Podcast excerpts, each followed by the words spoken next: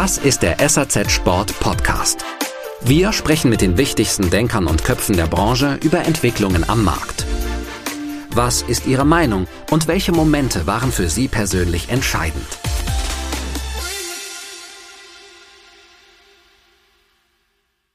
Das ist natürlich unser Ziel. Ne? Also das spricht das, das Depotmodell oder das Kommissionsmodell, das, das du ansprichst, das ist für uns ein Thema, wo wir sehr auch sehr viel Gas geben, ne? das, wo wir, wo wir, wo wir dahinter stehen. Hat mehrere Vorteile. Hat auch, klar, natürlich ist das eine ist das Thema natürlich, das ist in gewisser Weise Du hast das Thema Risiko angesprochen, das ist, das ist ein Thema. Aber was ich viel wichtiger finde, ist auch eine gemeinsame Wachstumsmöglichkeit, die man damit aufbaut.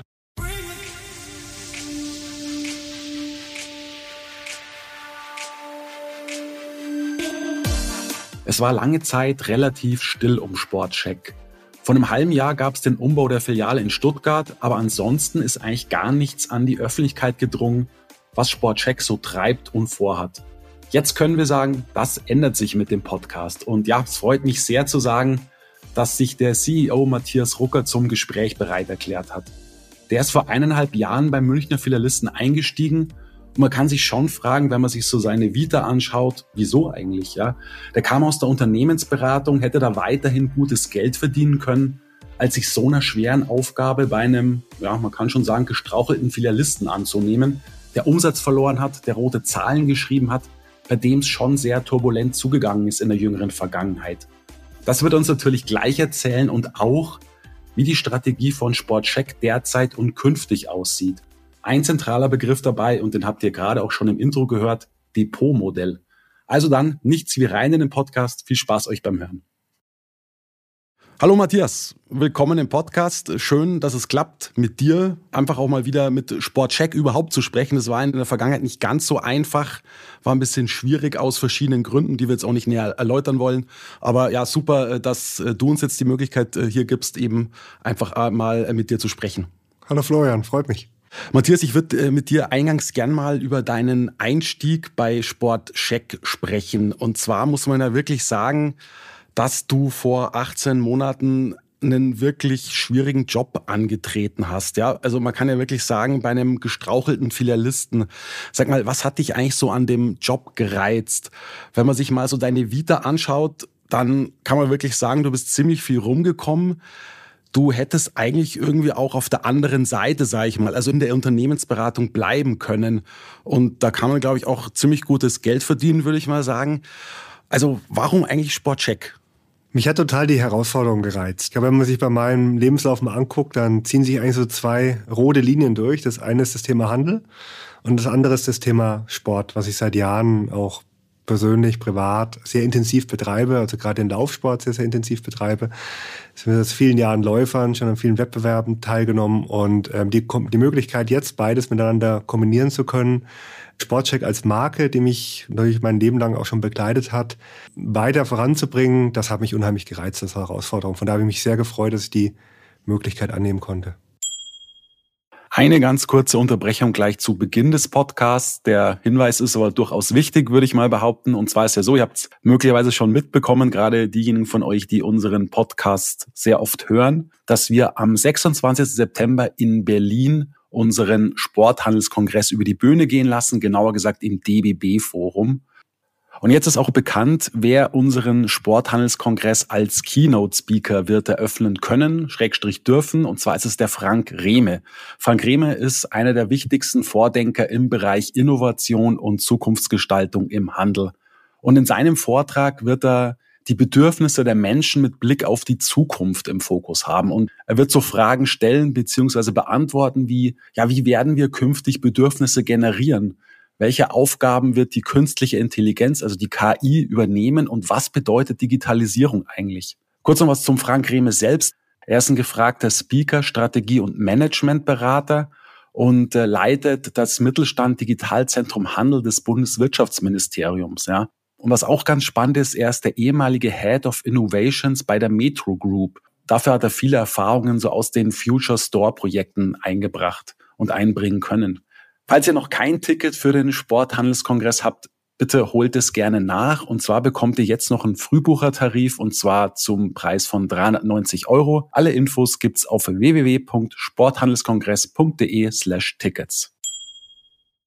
Ja, jetzt würde ich gerne mal so ein bisschen über deinen Führungsstil sprechen. Das finde ich irgendwie auch ganz spannend, weil du hast ja in deinen ersten 100 Tagen so eine große Filialtour gemacht. Ja, du hast alle, alle Läden besucht und man muss sagen, das kam bei den Verkäuferinnen und Verkäufern ziemlich gut an. Also ich hatte auch die Gelegenheit, auch mit, mit einem zu sprechen und der hat mir folgenden Satz gesagt, den fand ich eigentlich sehr, sehr spannend. Auf der einen Seite fand ich ihn ein bisschen überraschend, aber auf der anderen Seite ist es offenbar auch nicht ganz selbstverständlich. Und zwar hat der mir gesagt, das ist einer, der zuhört. Ja, also fand ich, fand ich wirklich interessant. Das war offenbar davor äh, nicht ganz so. Und jetzt würde ich mit dir gerne mal so ein bisschen ähm, besprechen, was für ein Typ Manager ähm, du eigentlich bist. Also aus meiner Sicht gibt es so zwei Arten. Es mag jetzt so ein bisschen grob sein und ein bisschen pauschal gesprochen sein, aber ich finde schon, dass da durchaus was dran ist. Und zwar gibt es für mich so den Typ Kaspar Rohrstedt und den Typ Björn Guldner, also der ehemalige CEO von Adidas und der amtierende. Und wenn man sich mal den Kaspar Rohrstedt anschaut und den mal so ein bisschen analysiert, dann stellt man fest, es ist ein hervorragender Stratege, kann man wirklich sagen. Der kommt in ein Unternehmen und der macht es sofort besser. Ja. Das ist jemand, der kann äh, blitzschnell analysieren, was in einem Unternehmen so los ist, was falsch läuft, was auch dann eben natürlich besser zu machen wäre. Und der führt dann so die entsprechenden Veränderungen herbei. Ja, also das ist so ein Typ, finde ich irgendwie auch ganz interessant, der funktioniert in jeder Branche. Den kannst du hinstecken, wohin du willst. Der funktioniert. Und der hat aber eigentlich zu der Branche nicht ganz so den emotionalen Bezug. Das ist doch eher grundsätzlich so ein bisschen der distanzierte Typ, auch so ein bisschen Typ Einzelgänger, ein sehr sachlicher Vertreter seiner Zunft. Der Führungsstil ist doch eher ein bisschen unpersönlich.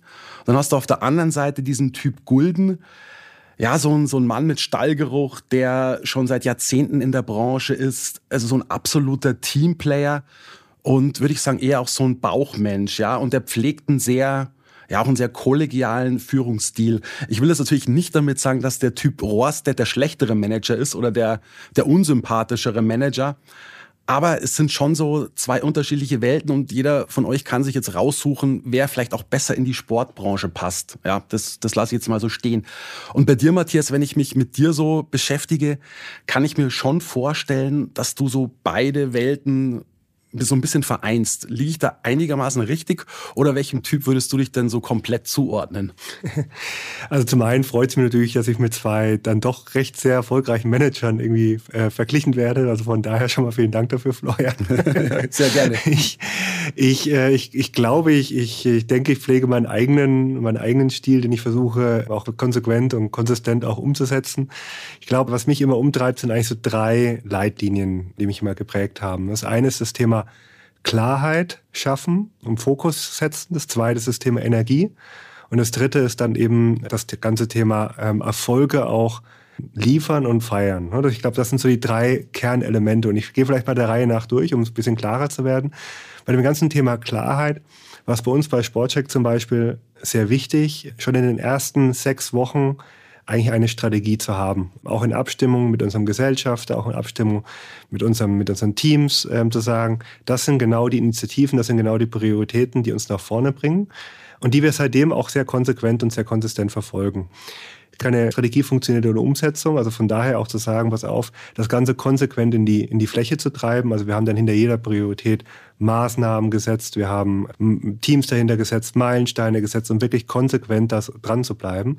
Und dann natürlich sehr, sehr offen mit allen darüber zu reden. Also das Thema Transparenz spielt eine sehr große Rolle, dass jeder genau weiß, wie geht das Ganze voran.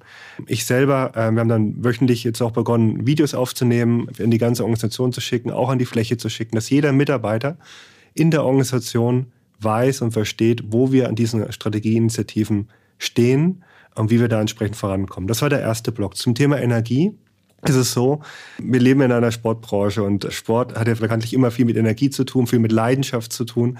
Und das versuchen wir auch bei uns konsequent in die Organisation zu tragen. Also kleine Dinge, dass wir gemeinsam Sport machen, in den Filialen zum Beispiel. Das war das, was ich in meiner Filialtour von Beginn an gemacht habe, dort eigentlich die Teams gefragt habe, mit mir zusammen laufen zu gehen. Wir machen das im Headquarter einmal die Woche, dass wir einmal zusammen, alle zusammen, die Lust haben, zusammen joggen gehen.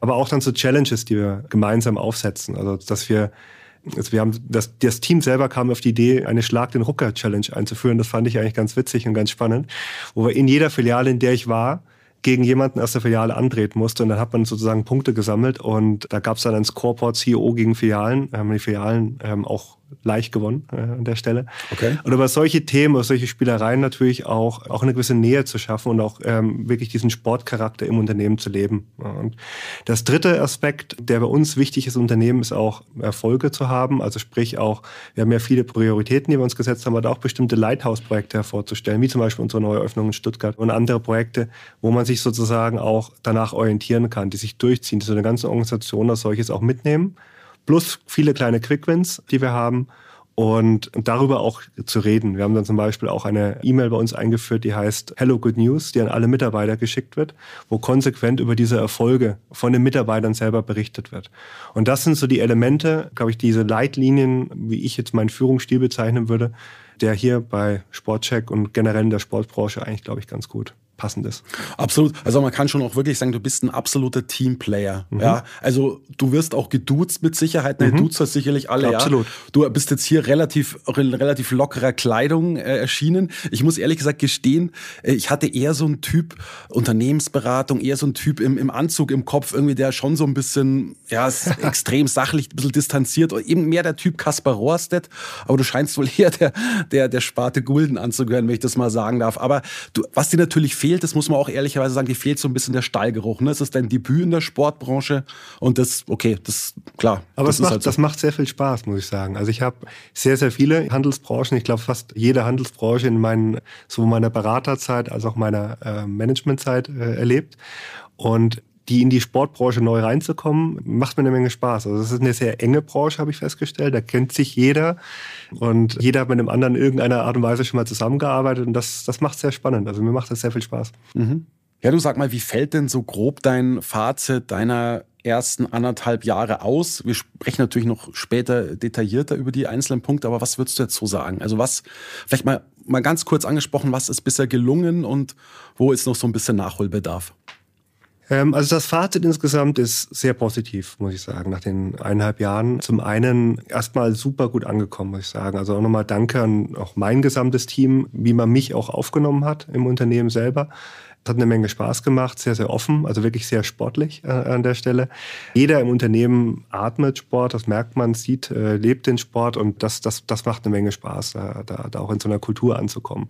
Und ich muss sagen, jetzt, wenn man sich mal unsere Prioritäten anschaut, die wir uns vorgenommen haben und unserem, unseren strategischen Plan, da sind wir da sehr gut dabei. Also so Themen wie Stuttgart, die wir umgesetzt haben, das war eines der Kernprojekte innerhalb unseres Stationärblocks. Ein anderes Programm, was wir verkäuferische Exzellenz nennen, wo es darum geht, den Mitarbeiter auf der Fläche maximal zu befähigen, besser zu werden, besser verkaufen zu können, besser Sportarten auch von der Kenntnis zu haben, äh, davon Kenntnis zu haben. All mit diesen Themen sind wir sehr, sehr gut vorangekommen. Wir haben unsere Sporterlebnisplattform lanciert im letzten Jahr, wo wir es jetzt auch schaffen, online Sporterlebnisse zu verkaufen, in einem Warenkorb zusammen mit Ware.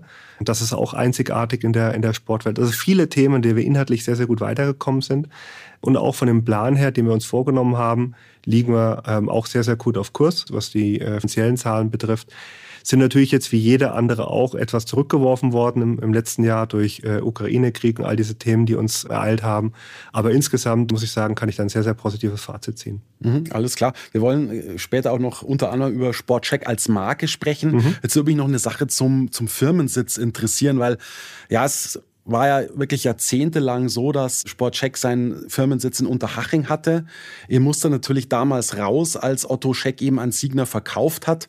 Und derzeit ist der Sitz ja in München Obersendling in so einem Businesspark. Und da habe ich mir so überlegt, okay, ist es tatsächlich, also ist es der Anspruch von Sportcheck mit Verlaub dort zu residieren? Also ist es so, wo du sagst, hey, das ist für mich ein professionelles Arbeitsumfeld? Also da habe ich mir so überlegt, okay, war es denn eigentlich nicht möglich, in ein Gebäude von eurem Eigentümer zu gehen? Also warum müsst müsst ihr in Anführungszeichen in einem Businesspark hausen? Wir sind seit letzter Woche im neuen Office. Oh, perfekt. Ja, wunderbar. Wo Nein, ist das denn? Also die, die, ich hole vielleicht mal ein bisschen aus zu der, zu der Geschichte in der Tat. Also wir sind Ende 2021 sind wir aus Unterhaching ausgezogen aus dem alten Gebäude. Und da bin ich eigentlich auch sehr froh drum. Ist natürlich auch in die Jahre gekommen, auch sehr, was jetzt das Thema neue Arbeitswelt und so weiter betrifft nicht das, was jetzt dem modernen Standard entsprechen würde. Und Plan war da eigentlich dann direkt in ein neues Office einzuziehen, auch in Obersendling, das SM-Jahr, das gerade neu äh, gebaut worden oder neu restauriert worden sozusagen, ziehen wir als einer der ersten in das, in das Gebäude ein. Aber dann kam durch diverse Bau, ich sag mal, Verzögerungen, die es, leider ja gab, sind wir in ein Interimsoffice ausgewichen. Das war, das war der Hintergrund. Von daher waren wir in dem Businesspark, haben zwischenzeitlich, weil wir auch gemerkt haben, das Ganze äh, entspricht nicht dem, wie wir arbeiten wollen, auch nochmal eine, eine, im Design-Office, in der Macherei äh, Office-Flächen angemietet, um nochmal etwas näher schon an der, ich sag mal, moderneren Arbeitswelt dran zu sein. Und wie gesagt, ab seit letzter Woche sind wir in unserem neuen Office, fühlen uns da sehr, sehr wohl, haben da letzte Woche Eröffnung gefeiert und ähm, haben jetzt eine sehr moderne Arbeitsfläche, wie man sich vorstellt, mit bedarfsgerecht von ruhigen Arbeiten bis hin zu Teamarbeiten, Projektarbeiten. Alles findet dann die richtige Fläche, schönes großes Workcafé. Wir fühlen uns da sehr wohl. Okay. Ich habe es vorhin vielleicht nicht ganz richtig mitbekommen. Wo, wo genau ist es in München dann? Auch in Obersendling. Das Ach so, auch in, der, in Obersendling, genau. okay. Mhm. Genau, in der Gmunderstraße, ähm, ganz neu eröffnet. Und sag mal, wie viele Mitarbeiterinnen und Mitarbeiter arbeiten denn derzeit für Sportcheck in der Zentrale? Knapp 300. Knapp 300, wow, okay. Okay. Und ist das jetzt tatsächlich auch euer eigenes Firmengebäude, wo nur ihr drin seid, oder müsst ihr euch auch den Platz noch teilen mit anderen? Das ist, das ist gemietet. Also wir haben da zwei Stockwerke komplett für uns, die wir in so einer Open Space ähm, Arbeitsumgebung haben. Und äh, wir haben unseren eigenen Empfangsbereich mit Workcafé, wie wir es nennen, also offene Arbeitsfläche, Kaffeefläche. Ja, jetzt lass uns mal auf Sportcheck als Marke in Anführungszeichen zu sprechen kommen. Da fand ich was ganz Spannendes, was ich bei Statista gefunden habe. Ich weiß nicht, ob du die Statistik auch selbst schon gesehen hast. Ja, du nix, alles klar. Und zwar hat Statista eine Umfrage gemacht im Juni, Juli 2022. Ja, und hat da quasi so eine Art Markenprofil von euch erstellt. Und da wurden also 1909 Menschen in ganz Deutschland befragt. Also wohlgemerkt Leute, die auch Sport- und Outdoor-Online-Shops nutzen. Ganz wichtig, weil sonst wäre es auch irgendwie ein bisschen, äh, bisschen sinnlos.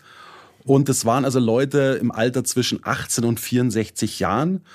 Und Statista hat eben diese 1909 Menschen gefragt, wie bekannt ist Sportcheck, wie beliebt und so weiter und so fort. Und das Ergebnis fand ich sehr spannend. Und dann werde ich dich auch gleich fragen, wie glücklich und zufrieden du mit den Resultaten bist. Und zwar ist das Ergebnis wie folgendermaßen ausgefallen. Also 63 Prozent dieser Menschen kennen die Marke. Und von denjenigen, die die, die kennen, ist sie bei 38 Prozent beliebt. Und von denjenigen, die Scheck kennen, kaufen 21 Prozent im Shop ein. Also immerhin jeder Fünfte. Matthias, wie zufrieden bist du damit? Kannst du damit leben? Es gibt immer, ich sage mal, Luft nach Lache nach oben. Ähm, und das ist, glaube ich, uns allen auch, auch bekannt. Also es gibt verschiedene Statistiken. Wir liegen immer ungefähr bei einer Bekanntheit von also 60 bis 80 Prozent ungefähr. Also 80 auch, ja? 80 auch, ja, ja. Also okay. Also die Marke Sportcheck, die ist sehr bekannt in Deutschland. Da sind wir natürlich sehr, sehr froh drüber. Hat natürlich eine, eine wahnsinnige Heritage, die sie mit sich bringt. Das ist mal ganz interessant, wenn man im Bekanntenkreis spricht, dann jeder verbindet irgendwas mit der Marke, jeder kennt sie, jeder hat schon mal irgendwas im Katalog bestellt früher. Also es gibt eine ganze Menge Erinnerungen dahinter. Und jetzt ist eigentlich unsere Aufgabe, auch diese Marke auch wieder neu ähm, aufzuladen, wieder frischer zu machen, wieder klarer zu positionieren. Ich glaube, das hat in der Vergangenheit an der einen oder anderen Stelle etwas gefehlt, da den, den, eine gewisse Klarheit auch zu bekommen. Da gab es verschiedene Richtungen, die man auch mal gegangen ist, Dinge, die man dort ausprobiert hat. Und das nach vorne klarer aufzustellen, wieder klar in Richtung Sportperformance zu gehen, wieder einen klaren Destination-Anspruch zu haben, für welche Kategorien man stehen möchte. Und auch insbesondere auch dieses Thema Sporterlebnis, das uns so wichtig ist, über den reinen Sporthandel hinaus, das auch wieder mit Leben zu füllen, das ist unsere Aufgabe. Okay, genau, weil ich muss auch gestehen, ich habe im Vorfeld auch mit ein paar Lieferanten telefoniert von euch und habe die gefragt, okay, ähm, wie seht ihr so die Entwicklung von Sportcheck? Und was öfter auch gefallen ist, dass manche gesagt haben, sie wissen nicht so hundertprozentig, wofür Sportcheck eigentlich steht. Du hast gerade mehr oder weniger schon die Antwort gegeben, also ganz klar Sportperformance, ja, das mhm. ist euch, das ist euch ganz wichtig. Kannst du das vielleicht noch ein bisschen konkreter ausführen? Also ist das tatsächlich auch äh, Premiumware, also ein bisschen raus auch aus dem Einstiegsbereich, eher mittel- und hochpreisige Ware? Ist das das letztlich, ähm, was so die Strategie ist, ja? Ja, also es geht insbesondere erstmal um das Thema Performance. Das, das Performance an sich heißt für mich erstmal weniger den Lifestyle, weniger den Modecharakter, sondern wirklich klar zu sagen, wir sind ein Sporthändler. Ich glaube, das ist erstmal eine ganz wichtige erste Aussage. Es gibt genug Lifestyle-Händler, auch gerade auf dem Sneaker-Segment etc. Da müssen und wollen wir auch nicht direkt mit, miteinander im, im Wettbewerb stehen. Das sind wir nicht, dafür stehen wir nicht. Wir kommen aus einer anderen Richtung, wir wollen wer anders sein. Wir wollen ein Performance-Händler sein. Ich glaube, das ist eine erste wichtige Aussage. So, und dann ist natürlich unsere, unser ähm, als Multi-Brand, Multi-Category-Händler ist ist uns die Partnerschaft mit den Marken natürlich auch extrem wichtig. Und es ist, Premium ist immer ein, Begriff, da kann man beliebig weit gehen. Die Frage ist, wollen natürlich auch einen gewissen Mainstream-Kunden ansprechen, wir wollen so nicht zu weit in Richtung Premium ausweichen. Das ist nicht unser strategischer Anspruch, sondern wir sind ein, schon ein Sporthändler für alle, aber mit einem gehobenen Anspruch natürlich, was die Marken betrifft. Ich glaube, das ist eine faire Aussage, die sich dahinter verbirgt. Genau. Ja, okay. Was würdest du schätzen, oder vielleicht hast du auch Erkenntnisse dazu, wie sieht euch die Generation Z? Ja, so die im Alter von 18 bis 25 oder fassen wir es mal ein bisschen weiter, 18 bis 30. Weißt du das genau? Weil die Umfrage, also dieses Ergebnis hätte ich auch gern bei Statista gesehen. Da konnte man leider nicht so splitten. Es war eben also 1909 Menschen, 18 bis 64 Jahren. Ich hätte es echt spannend gefunden zu wissen, okay, 18 bis 30. Was glaubst du, was weißt du? Weil ihr zeigt euch bei Instagram auch sehr jugendlich und dynamisch, sage ich mal. Ja, muss man wahrscheinlich auch in der heutigen Zeit so machen, klar. So mit Best Agern zu werben, ist dann eher, glaube ich, ein bisschen schwierig.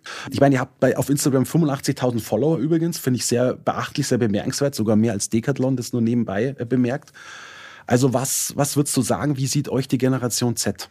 Wie kommt ihr bei denen jetzt an?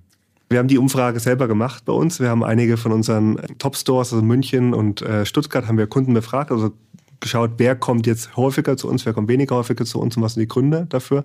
Und da haben wir festgestellt, dass wir gerade die jüngeren Kunden entsprechend mehr ansprechen, dass die häufiger zu uns kommen. Also die jüngste Altersgruppe, also alles, was jetzt irgendwie bis 20 Jahre ist, da gewinnen wir sozusagen hinzu. Und das zeigt uns, dass das in der Sprache, die wir sprechen, wie wir mit unseren Kunden auch sprechen, dass das scheinbar ankommt. Okay, bis 20 Jahre, habe ich das richtig verstanden? Mhm. Okay. Also auch bei, bei Teenagern sogar, mhm. ja, tatsächlich. Ja. Krass, okay. Ja. Wie erklärst du dir das? Ist es ist es tatsächlich dieses Insta-Ding so ein bisschen, dass ihr da einfach einen ganz guten Dreh findet? Weil mir ist aufgefallen, dass der Großteil eurer Testimonials auf Insta eben auch weiblich ist, ja.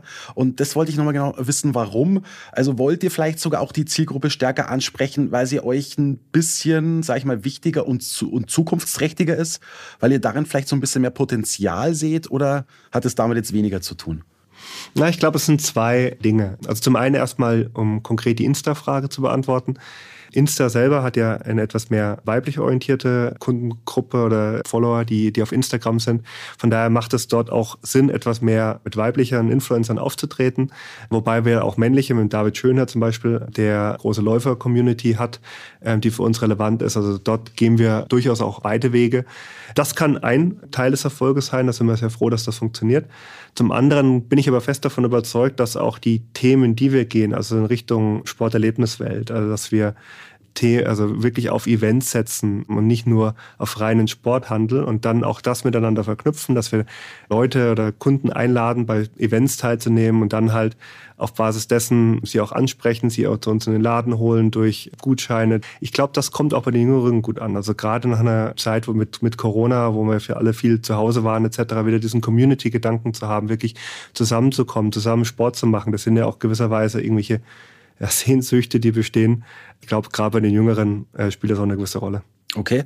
Und diese jungen Leute sind also durchaus auch stationär orientiert, die ihr da auch gefragt habt, ja? Also ja, du hast gesagt mhm. München, Stuttgart, also es sind mhm. definitiv keine Online-Käufer, ja? Mhm.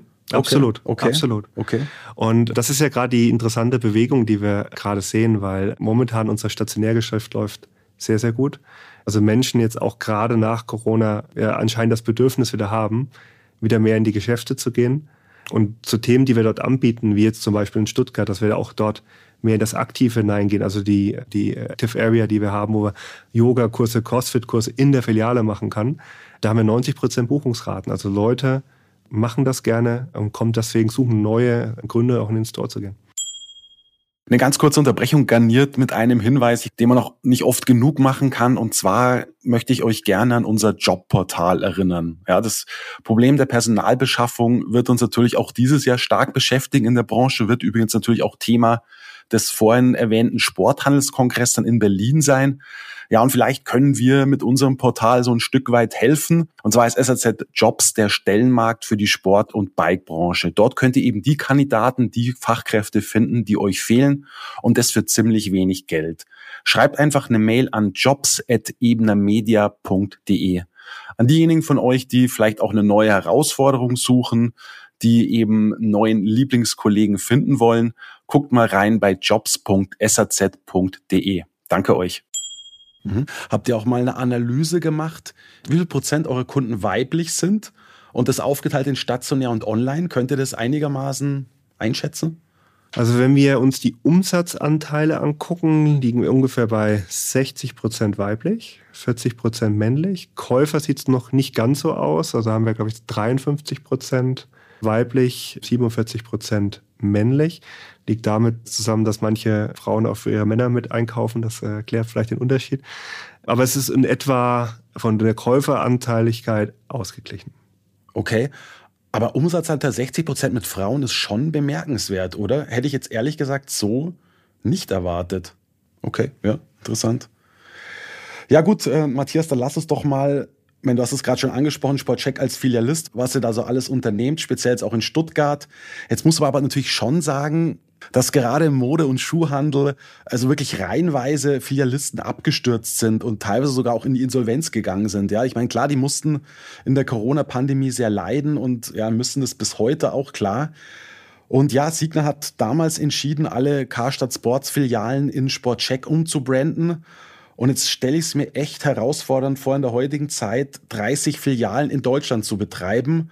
Gerade in Großstädten, in Innenstädten, eben die aussterben. Ja, das muss man ja auch äh, leider dazu sagen, mit teuren Mieten, mit großen Flächen mit einer Konsumflaute und natürlich auch einem ziemlich volatilen, völlig unberechenbaren Markt. Also ich verweise da mal auf Wintersport. Ja. War schon immer ein bisschen schwierig in dem Markt. Ich finde, jetzt ist es noch schwieriger. Und dazu dürfen wir natürlich auch die Rezession nicht vergessen. Also Matthias, wie, wie ist es da möglich, erfolgreich und vor allem, und das ist das absolut Wichtigste, profitabel zu sein? Also was ist da so euer Rezept? Ich glaube, das sind verschiedene Themen, die da eine Rolle spielen. Ne? Also zum einen schauen wir natürlich auch, wie jeder auf dem Markt, auf der Kostenseite, alle Themen an, die wir, die wir angehen können ne, und angehen müssen. Also sei es beginnend mit, mit den Mietverträgen, die wir uns bei jeder Verlängerung genau angucken, auch mit unserer Logistik, die wir jetzt im August wieder komplett neu aufstellen, also zusammen. Mit, mit Fiege dann auch? Mit oder? Fiege, genau. Okay. Mhm. genau. Also Fiege war unser Partner, wird unser Partner auch bleiben und wir bauen gerade zusammen vollautomatisiertes Lager, wo wir dann sowohl alle E-Com-Umsätze als auch unsere Stationärumsätze sozusagen mit abbilden. Und damit haben wir auch eine gemeinsam eine massive äh, Ersparnis, die damit zusammenhängt. Das war auch immer ein, ein Kernpunkt bei, bei Sportcheck in der Vergangenheit. Und natürlich auch, dass wir auch weiterhin prüfen, was auf der Personalseite notwendig ist was nicht notwendig ist. Also das sind so Themen, die wir natürlich wie jeder andere auch uns momentan sehr, sehr vorsichtig angucken.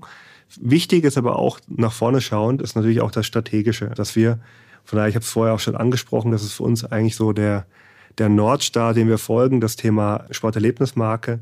Und da gibt es einfach sehr, sehr viele Initiativen, also fünf Kernprioritäten, an denen wir parallel arbeiten, die uns helfen, auch auf der Topline, und das ist letztendlich das, worauf es ankommt, weiterhin auf der Topline zulegen zu können und wachsen zu können, erfolgreich sein zu können. Und vielleicht ganz kurz umrissen, ein Punkt, der für uns ähm, der sehr wichtig ist, ist das Thema Kompetenz. Und Kompetenz bedeutet immer Fokus und insbesondere auf bestimmte Kategorien. Und das sind bei uns die beiden Destinations, Running und Outdoor. Das sind die beiden Marken, für die wir als Sportcheck stehen wollen wo wir auch den vollen Fokus drauf haben. Ne, wir werden weiterhin als Multi-Brand, Multi-Category-Händler auch andere Kategorien haben, aber wir wollen einen klaren Fokus setzen, wollen klar bekannt sein im Markt für diese beiden Kategorien. Das ist eines der Themen. Das mhm. zweite Thema ist, unsere Stationärpräsenz auszubauen. Und da haben wir insbesondere zwei Sachen, die dann eine Rolle spielen. Das eine ist, was wir Future Retail Stores nennen. Das ist das Thema Stuttgart, wo wir jetzt den ersten Piloten gemacht haben. Kann ich gleich nachher mal drauf zu sprechen kommen. Das sind noch weitere Themen in Planung. Und natürlich auch die Mitarbeiter. Ne? Das ist das, was ich vorher schon mal als verkäuferische Exzellenz bezeichnet habe. Also den Mitarbeiter weiterhin weiter noch stärker zu befähigen auf der Fläche. Das ist das zweite Thema. Das dritte Thema, was eine Rolle spielt, ist unsere Omnichannel-Kompetenz weiter zu stärken. Und ich glaube, das sind wir schon sehr, sehr weit, muss ich sagen. Dadurch, dass wir 50 Prozent unserer Umsätze ungefähr online haben. Das haben nicht viele vorzuweisen. Und auch in der Verschmelzung dieser beiden Kanäle, dass wir es jetzt zum Beispiel geschafft haben, mit unserer Ship vom Store-Lösung Kunden, die E-Com bestellen, aber die wir die Ware nicht verfügbar haben, da können wir sozusagen aus jedem anderen Store, aus jedem unserer Stores bedienen. Also da haben wir komplette äh, Verfügbarkeit. Auf der anderen Seite kann jeder Mitarbeiter bei uns im Store mit seinen iPads Online-Sortiment für den Kunden bestellen. Also wir haben da die volle Verlinkung zwischen diesen beiden Kanälen. Und das versuchen wir weiterhin auszubauen, weiter zu personalisieren, noch weiter zu modernisieren. Vierte Thema ist das ganze Thema Kundenbindung, wo wir noch stärker in die Personalisierung reingehen, zusammen unserem, mit unserem Partner der Leier. Und das fünfte Thema ist das ganze Thema Ökosystem. Und ich habe, da habe ich das ganze Thema Sporterlebnisplattform im Vorfeld ja schon mal angesprochen. Das haben wir jetzt live und das hilft uns natürlich, das alles miteinander auch verknüpfen. Also sprich dieses Thema Event und das Thema Handel sozusagen in einem, in, auf einer Plattform abbilden zu können und für den Kunden auch in einem Warenkorb bedienbar zu machen. Und ich glaube, diese Summe aus all diesen Themen sind wir sehr, sehr zuversichtlich und sehen jetzt auch schon die, ja, den, den Erfolg, dass uns das nachhaltig ähm, weiter nach vorne bringt. Okay, du nochmal kurz zu dem Lager zurück. Das wird im August dann schon in Betrieb gehen können. Absolut. Ja? Okay. Absolut. Äh, kannst du da vielleicht noch ein bisschen mehr dazu sagen? Wie groß ist das? Ist das wirklich komplett neu oder ist das ein Anbau oder eine Erweiterung oder was, was ist da genau passiert? Hm, das ist im Wesentlichen auch im selben Gebäude, aber sozusagen der Halle nebendran. Also wird das einmal komplett migriert. Und das ist eine Autostore. Lösung, also wo wir quasi voll automatisiert über Roboter dann uns äh, unsere ganzen Bestellungen sozusagen bearbeiten. Mhm. Und da läuft unser zukünftig unser gesamtes Volumen drüber. Und ihr könnt damit einfach noch auch schneller liefern, ja? Absolut, ja. Auch Same Day sogar schon? Same Day nicht, aber wir sind ja sowieso, bei uns läuft das eigentlich relativ, schon relativ schnell. Innerhalb von des nächsten Tages, sind wir, spätestens am übernächsten Tag sind bei uns immer alle Waren sozusagen beim Kunden. Also es funktioniert sehr, sehr schnell. Der Vorteil des Ganzen ist natürlich insbesondere, es, ist, es spart unheimlich viele Kosten. Weil die Ware durch den Roboter sozusagen zum Mann kommt und nicht mehr der Mann zur Ware geht und die Ware rauspickt. Und dadurch durch diese Automatisierung hat man extreme Effizienzvorteile. Spart es auch Arbeitsplätze? In der Logistik, ja, absolut. Wie viele? Sehr viele? Das müsste ich jetzt beim, das, das liegt natürlich beim Dienstleister, bei Fiege, aber habe ich jetzt keine Zahl. Mal wieder zurück zu den Läden. Ich kann mir jetzt ehrlich gesagt nicht vorstellen, dass wirklich alle profitabel sind. Werdet ihr denn auf Sicht wirklich auch alle halten können? 30 an der Zahl immerhin, ne? Also also der Wunsch ist immer ja, ne, das, das, das zu tun, aber wir werden natürlich Mietvertrag für Mietvertrag, wenn sie dann auslaufen in den nächsten Jahren, da auch entsprechend drauf, drauf schauen und eine Firma für jeden Mietvertrag auch wieder neu entscheiden müssen. Mhm. Weil alle Filialen kann man, glaube ich, in der heutigen Zeit schwer profitabel halten, oder? das, das hängt immer an den, an den entsprechenden äh, sagen wir, Konditionen ab, die man vor Ort hat. Ne? Also entsprechend wie halt dann auch äh, die Umsatzseite sich entwickelt, wie natürlich auch die Mietkonditionen sich entwickeln am Standort. Das sind Themen, die wir uns dann halt einfach gesamthaft angucken müssen. Wir haben natürlich gewisse Erwartungshaltungen, was die äh, natürlich eine Produkt äh, Profitabilität einer Filiale betrifft und auch die Umsatzrendite, die eine Filiale erzielen muss. Wenn beides gegeben ist als solches, dann wollen wir natürlich auf jeden Fall verlängern. Mhm. Okay. Ja, du hast es vorhin schon angesprochen, Flagship Store in, in Stuttgart. Das ist jetzt schon so euer Aushängeschild, das glaube ich, kann man schon so sagen, mit äh, eben diesen drei Säulen. Das hast du auch schon angedeutet: Events, Services und Beratung. Und du hast damals einen ganz interessanten Satz gesagt und da ging es darum, du meintest eben, es ist so die Zukunft des Handels sogar, ja. Also sehr, sehr hochgegriffen, finde ich.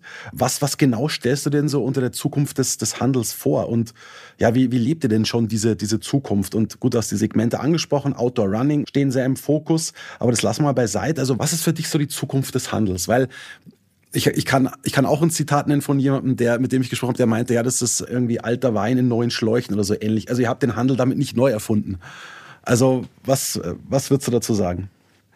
Wenn ich mal mit dem Thema Service beginne, dann ist es so, dass wir dort Service zum einen sichtbar machen wollen und zum anderen auch mehr erlebbar machen wollen und vielleicht auch den einen oder anderen Service auch ergänzen wollen. Ich nehme mal Beispiele.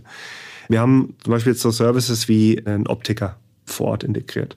Also das ist wirklich, zum Beispiel, wenn ich jetzt eine, eine Sportbrille kaufe, ist es eine Skibrille im Winter oder ist es irgendwie eine, eine Fahrradbrille etc., dass ich die vor Ort direkt zupassen kann.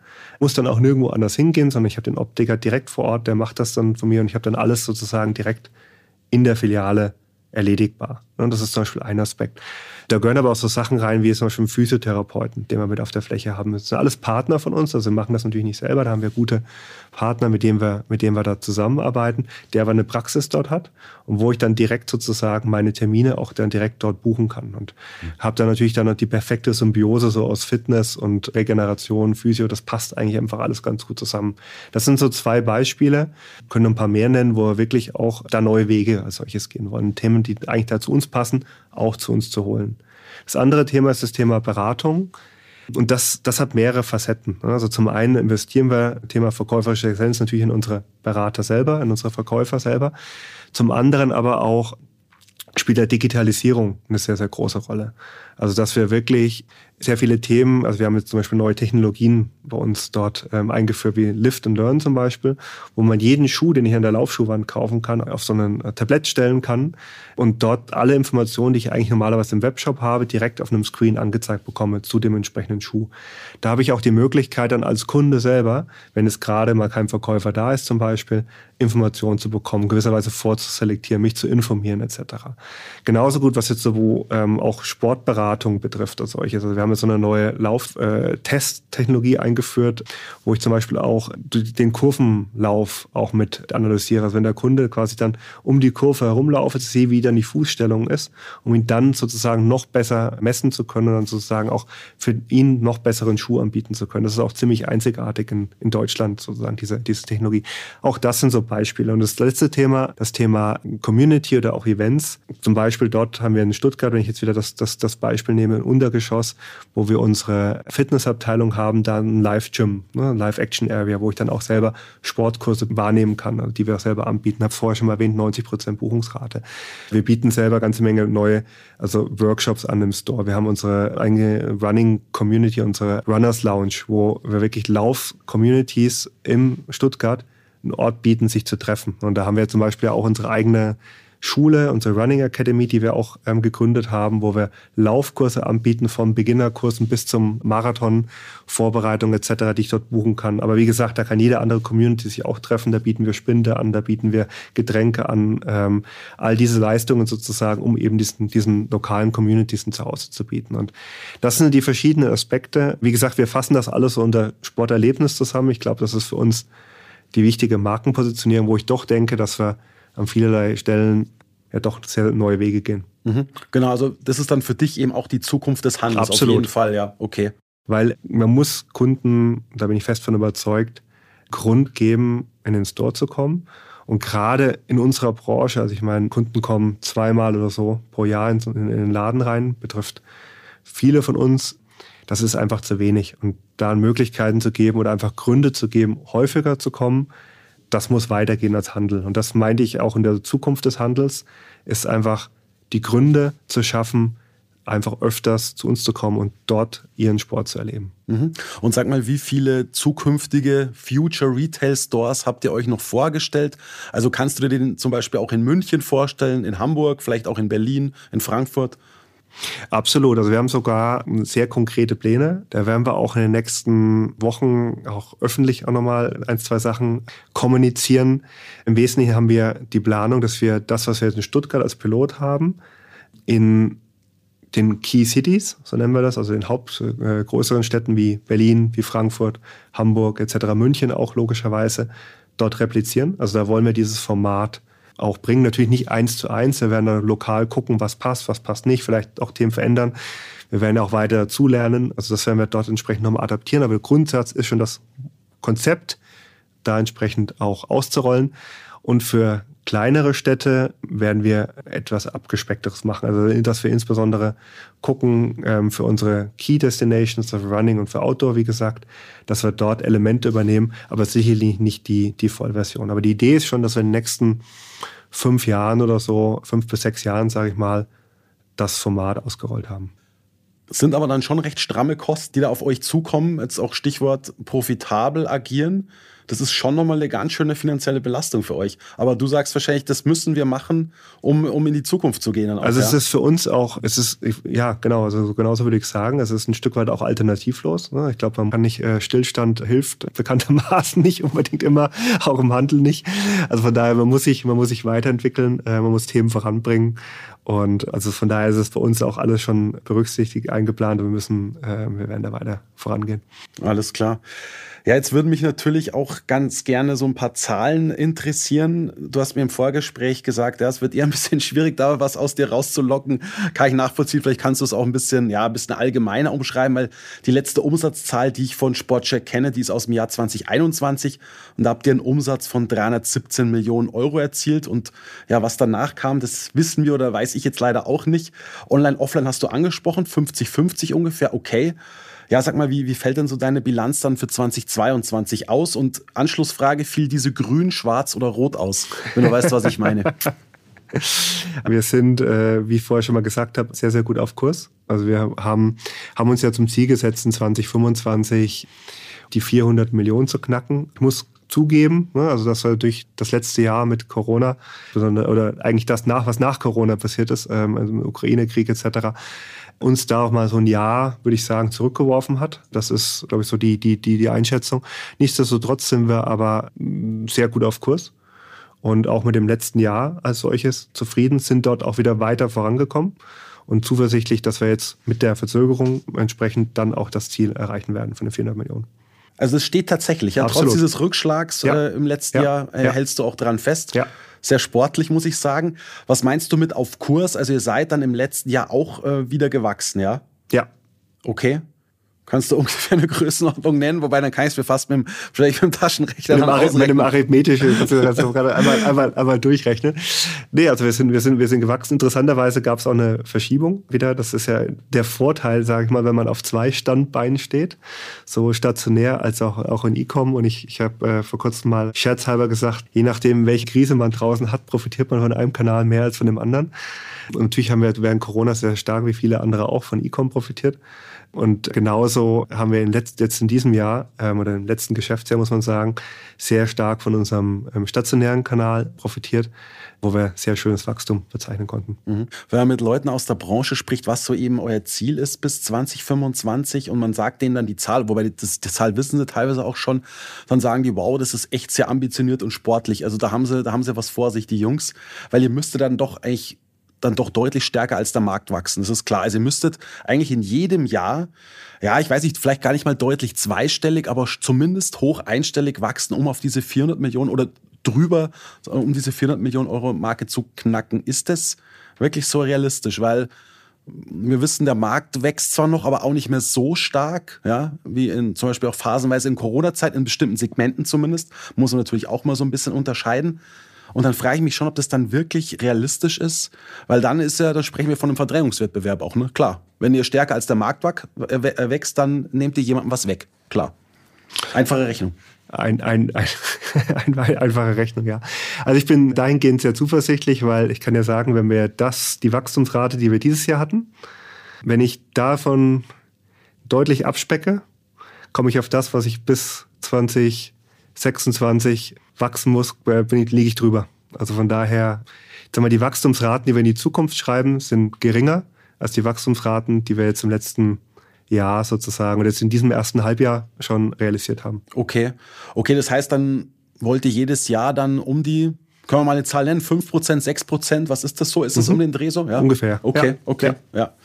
Du, dann lass uns doch mal auf die Zusammenarbeit mit den Lieferanten schauen und wie das vielleicht auch künftig so aussehen kann. Ich habe gehört, dass ihr eben sehr stark auf ein Kommissionsmodell setzen wollt. Mhm. Ich habe eben auch gehört, das wurde mir auch von verschiedenen auch so bestätigt, dass die Einkaufsbudgets bei euch runtergeschraubt worden sind, teilweise deutlich runtergeschraubt worden sind, was angeblich, angeblich zur Folge hatte, dass manche Wände nicht mehr so gut ähm, bestückt waren. Und natürlich geht es bei dem Modell um eine Risiko, ja, ich hätte jetzt fast gesagt, Minimierung ist falsch, eine Risikoreduzierung eben für Sportcheck. Matthias, ist es tatsächlich so die Strategie für die Zukunft? Und Anschlussfrage, geht da wirklich auch jeder Lieferant mit? Das ist natürlich unser Ziel. Ne? Also das spricht das, das Depotmodell oder das Kommissionsmodell, das, das du ansprichst, das ist für uns ein Thema, wo wir sehr auch sehr viel Gas geben, ne? das, wo wir, wo wir, wo wir dahinter stehen, hat mehrere Vorteile. Hat auch klar, natürlich ist das eine ist das Thema natürlich, dass es in gewisser Weise Du hast das Thema Risiko angesprochen, das ist, das ist ein Thema. Aber was ich viel wichtiger finde, ist auch eine gemeinsame Wachstumsmöglichkeit, die man damit aufbaut. Weil klar, in einer Zeit, wo man vielleicht die etwas ungewiss ist, die für alle gewisse Ungewissheit mit sich bringt, was jetzt wirtschaftliche Entwicklung hat, ne, ist natürlich jeder etwas vorsichtig mit den Budgets. Ich glaube, das ist ja ganz normal. Ne? Das betrifft jeden von uns im Markt. Wenn wir allerdings dann sozusagen in, in, in Partnerschaften mit Lieferanten dann doch Wege finden, eben über so ein Depotmodell, auch entsprechend eine gute Bestückung zu haben, viel Ware zu haben etc. Auch vielleicht Artikel oder äh, Produkte zu zeigen, die ich vielleicht sonst die Möglichkeit nicht hätte zu zeigen, die ich eben auf Basis von so einem Depotmodell als solches zeigen kann, dann bringt das gute Wachstumschancen, sowohl für uns als auch für den Lieferanten. Und da sehen wir, dass jetzt mehr und mehr Partner da mit uns auch gemeinsam diesen Weg gehen. Und da sind wir eigentlich auch sehr, sehr happy mit. Ja. Tatsächlich, ja. Ist das ja. ein Modell, was bei den Lieferanten ankommt? Weil eigentlich schreien die doch um Gottes Willen, was, was soll denn das jetzt plötzlich? Jetzt soll das Risiko ähm, mehr auf, auf unsere Seite geschoben werden. Also sowohl als auch, ne, muss man, muss man fairerweise dazu sagen. Ne? Es gibt auch den einen oder anderen Lieferant, der nicht diesen Weg gehen möchte. Das ist auch, glaube ich, dann, dann, dann einfach eine, Entscheidung, die man dann auch so akzeptieren muss. Das ist vollkommen fein. Aber wie gesagt, es ist auch unsere Aufgabe oder unsere gemeinsame Aufgabe, da auch unsere Partner davon zu überzeugen, ne, dass wir da auch Chancen drin sehen. Und das, das ist was, was ich meinte, ne, dass wir bei mehr und mehr Partner da auch die Bereitschaft sozusagen auch diesen Weg mitzugehen. Und wir, wir, wir, sehen, wir sind erfolgreich damit. Also wir sehen, dass wir bei den Lieferanten, wo wir ein so ein Modell haben, deutlich höhere Wachstumsraten haben als bei den Lieferanten, bei denen das nicht so ist. Und das ist signifikant höher. Also von daher sind wir auch davon überzeugt, dass es auch ein guter Weg ist. Okay. Was glaubst du, wie viel Prozent eurer Lieferanten könnt ihr überzeugen von diesem Modell? Was glaubst du, wie viel werden mitgehen? Ungefähr? Wird es 50-50 sein oder wird es vielleicht sogar irgendwann 70-30 sogar sein? Oh, kann ich, kann ich schlecht sagen. Also die Hoffnung ist natürlich, dass es möglichst viele sind, äh, Anzahl, Anzahl der Lieferanten. Wie viele wir dann letztendlich dann damit aussteigen, das ist, also das wäre jetzt eine Schätzung, kann ich gar nicht sagen. Okay, aber noch sind es schon Einzelfälle, oder? Nee, es ist schon, also wir haben schon einen sehr signifikanten Anteil der Lieferanten, die das machen.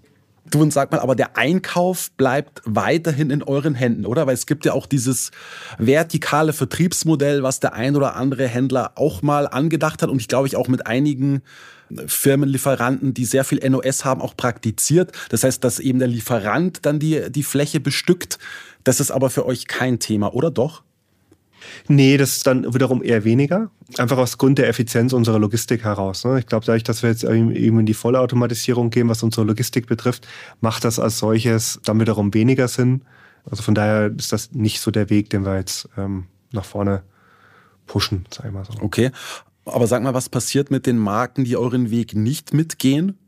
Ja, es, es, ist, es ist ja kein Entweder-Oder, ne? sondern es ist, glaube ich, unser, was wir, was wir unseren Partnern aufzeigen gerade im Hinblick auf das Hypermodell einfach die Chancen, die wir damit haben. Und das ist, ähm, was auch das Thema Wachstum betrifft. Und dann, und dann kann man ja auch offen drüber reden. Ne? Aber was wir einfach sehen ist, und das zeigen einfach die Zahlen, die Daten, die wir haben, ist, dass einfach die Lieferanten, mit denen wir eine Depotlösung haben, einfach bei uns deutlich stärker wachsen. Mhm. Und das ist gar nicht mal so sehr durch uns getrieben, sondern das ist einfach aufgrund natürlich der Produkt und der Verfügbarkeit sozusagen auf den Flächen und, und damit natürlich auch dem Kunden gegenüber eine deutlich bessere Sichtbarkeit.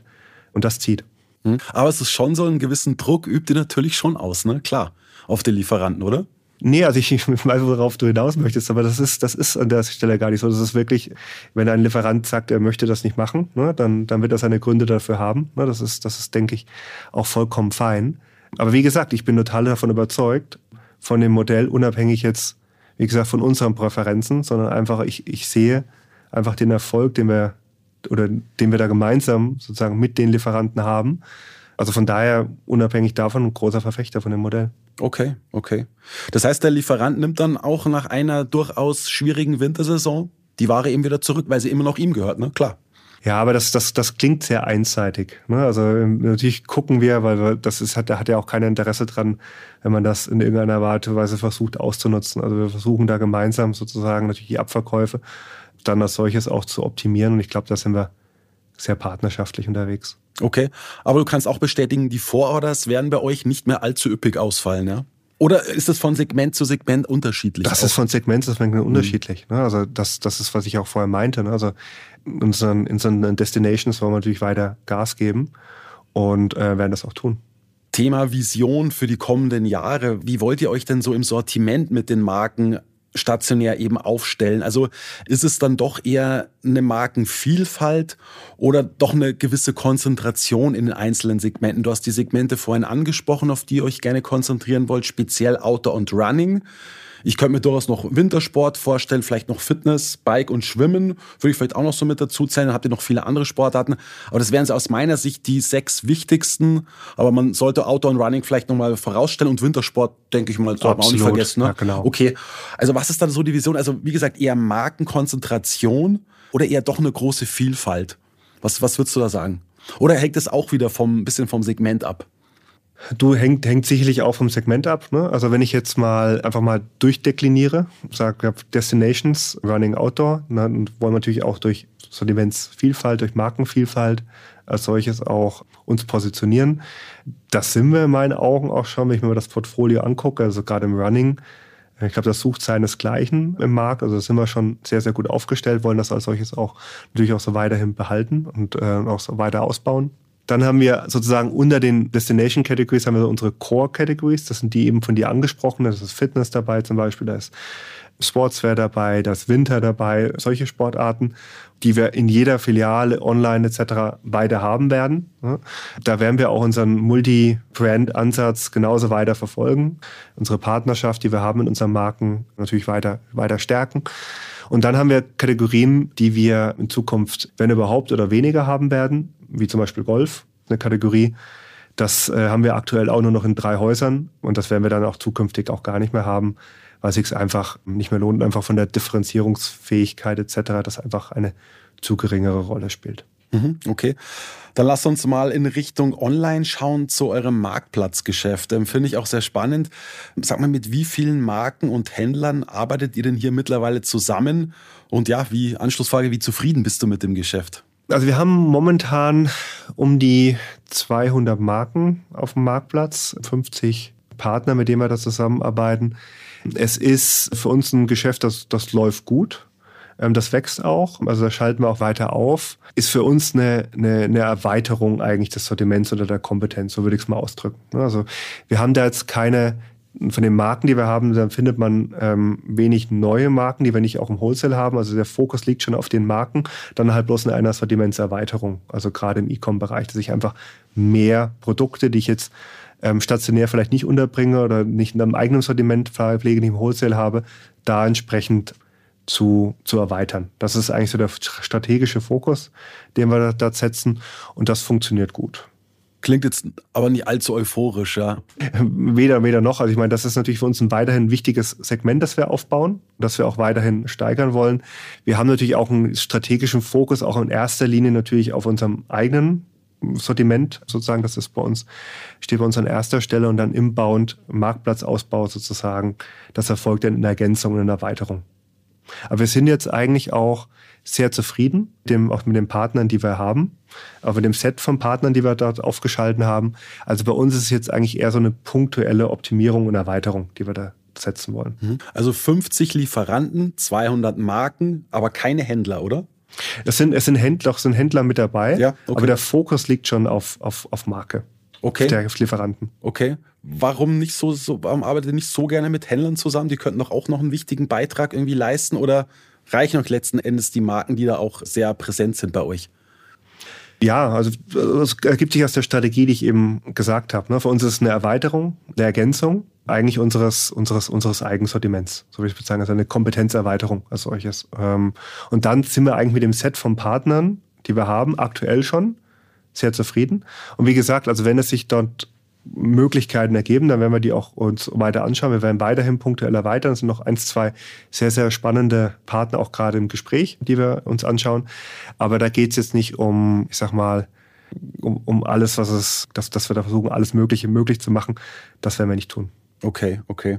Sag mal, inwieweit verkauft ihr denn aber selbst auch auf welchen, auf, also auf solchen Marktplätzen, Amazon, Zalando? Ist das ein Thema für euch, ja? Das ist in der Tat, das tun wir. Ne? Also wir, wir haben Präsenz ähm, aktuelle wir verkaufen auf ähm, About You, auf, auf, auf Otto, auf, auf Amazon. Da sind wir aktuell aktiv. Aber auch das ist ein Geschäft für uns, das tun wir sehr eingeschränkt und auch sehr eher selektiv. Heißt was genau selektiv dann in dem Fall? Mit einem eingeschränkten Produktportfolio und da gucken wir auch natürlich auch mehr auf die, auch, auch stark auf die Profitabilität der Geschäfte, die wir dort äh, machen.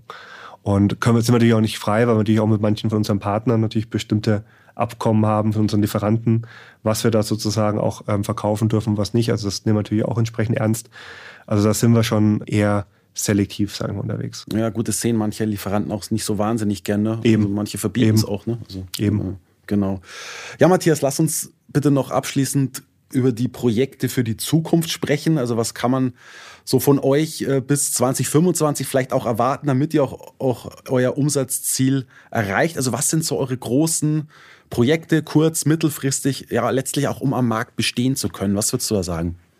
Viele von den Punkten habe ich ja schon genannt, wie ich so die Strategie grob umrissen habe, wie du gefragt hast, was wir tun und auch unser, unsere äh, Umsatzziele als solches zu erreichen daraus ergeben sich im Wesentlichen auch die, die Projekte, die wir, die wir nach vorne bringen. Also wir werden weiter unsere Store-Präsenz durch Modernisierung, durch unsere Future Retail Stores vorantreiben, durch die Aus, das, das Ausrollen des Konzeptes wird ein großes, einen großen Fokus nehmen. Das sind ja auch keine Projekte, da ist eine ganze Organisation auch mit beschäftigt und mit beteiligt. Ähm, also von daher wird das einen großen, großen, großen Schwerpunkt bilden. Wir werden weiterhin unsere Omnichannel Fähigkeiten weiter stärken, also all diese Themen, die ich vorher auch angesprochen habe, weiter voranbringen. Im Webshop haben wir einiges vor, wie man auch dann die Kunden-Experience sozusagen auch beim Online-Einkauf noch besser machen können. Da steht auch die eine oder andere Erneuerung, die eine oder andere Weiterentwicklung an im Webshop, die uns, die uns für sie hält.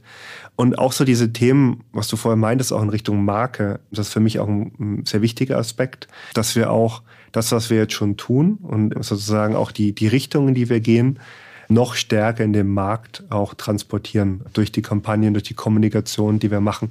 Da haben wir an der einen oder anderen Stelle noch Aufholbedarf. Da werden wir in nächster Zeit für Sie auch noch mal einiges tun, wie wir auch kommunizieren in dem Markt.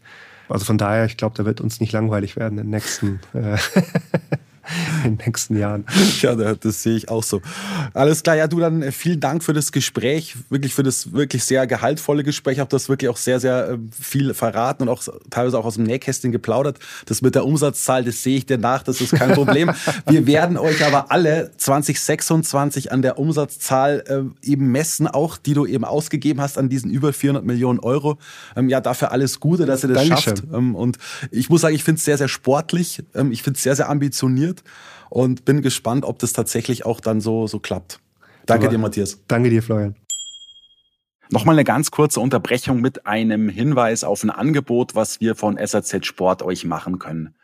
Wenn ihr ein Abo bei uns habt und wollt, dass das mehrere Kolleginnen und Kollegen von euch nutzen, dann gibt's die Möglichkeit, ein Corporate-Abo abzuschließen.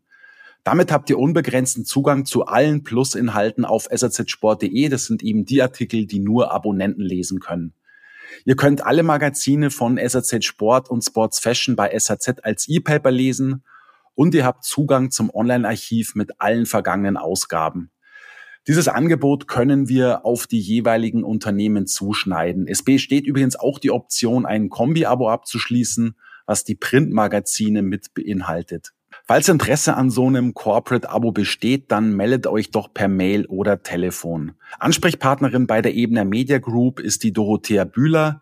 Die Mailadresse lautet dorothea.bühler.ebnermedia.de. Dorothea mit TH und Bühler mit, also Bertha, Udo, Emil, Heinrich, Ludwig, Emil, Richard. Die Telefonnummer ist 0731 88 005 und die Durchwahl lautet 8944. Das war der SAZ Sport Podcast. Sie finden alle Folgen online auf unserer Website www.sazsport.de sowie auch auf Spotify, Google Podcasts und Apple Podcasts. Folgen Sie uns, um keine weitere Folge zu verpassen. Wir freuen uns über Ihr Feedback und Anregungen und hören uns beim nächsten SAZ Sport Podcast.